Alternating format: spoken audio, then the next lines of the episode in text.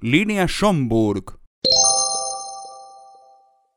La línea Schomburg es el nombre dado a una línea de frontera propuesta que se planteó en el siglo XIX en medio de la disputa territorial entre Venezuela y la Guayana Británica, actualmente Guyana. Schomburg es un apellido de origen alemán, llamado así por el explorador y naturalista británico Robert Hermann Schomburg, quien había nacido en Alemania pero estaba al servicio de los británicos. En 1841, bajo los auspicios de la Royal Graphical Society, Schomburg fue enviado en un viaje de exploración botánico y geográfica a la entonces colonia inglesa de la Guayana Británica para definir las fronteras con Venezuela y Guayana Neerlandesa, hoy Surinam. Esto era necesario porque el Reino Unido, cuando tomó posesión de la Guayana Británica, conocida como las colonias de Esequibo, Demerara y Berbice, mediante el Tratado del Anglo-Neerlandés de 1814, los Países Bajos no habían definido la frontera occidental con la ahora independiente Venezuela. Esto dio lugar a un estudio que es lo que se conoce como la línea Schomburg, una frontera que efectivamente solicitó 30.000 millas cuadradas, 80.000 kilómetros cuadrados adicionales para la Guayana Británica.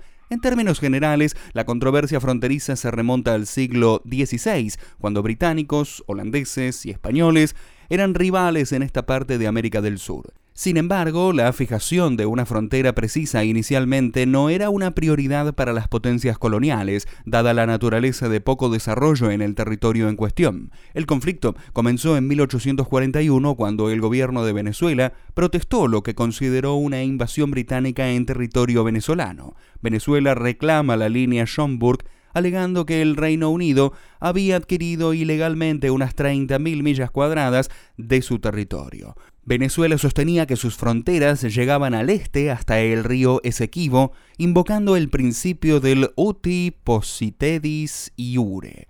Cuando se descubrió oro en el territorio en disputa, el Reino Unido trató de ampliar su alcance, reclamando unas 33.000 millas cuadradas, 85.000 kilómetros cuadrados adicionales al oeste de la línea Schomburg, en 1841, Robert Schomburg trazó una línea fronteriza desde el río Moruca hasta el Esequibo de una extensión de 4.290 kilómetros cuadrados.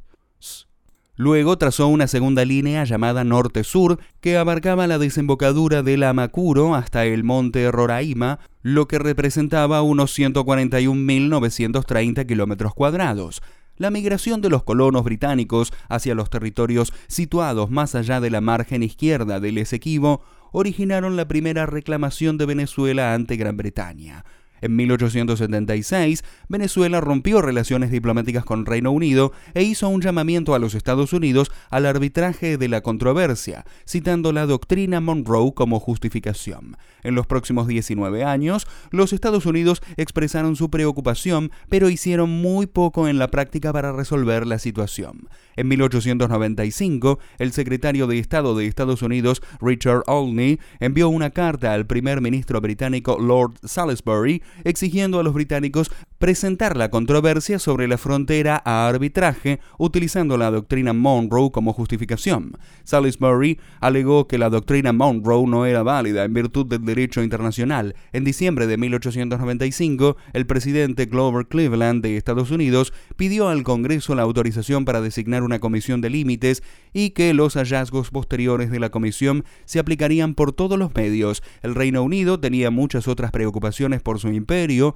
y no tenían ningún deseo de un conflicto en las Américas, lo que causó que el primer ministro Salisbury aceptara someter la controversia a la Comisión de Fronteras estadounidense.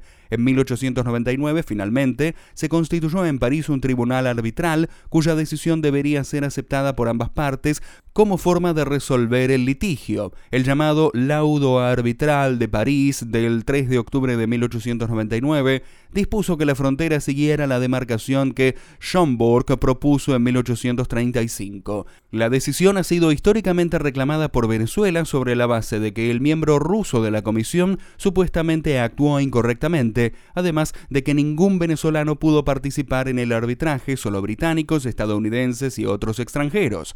En un asunto relacionado con la frontera meridional entre la Guayana Británica y Brasil, llamada cuestión de Pirana, esta se resolvería después del arbitraje hecho por el rey de Italia, Víctor Manuel III, en 1904, cuando los estudios de Schomburg también desempeñaron un papel importante. Véase también Guayana, Guayana Esequiba, laudo arbitral de París.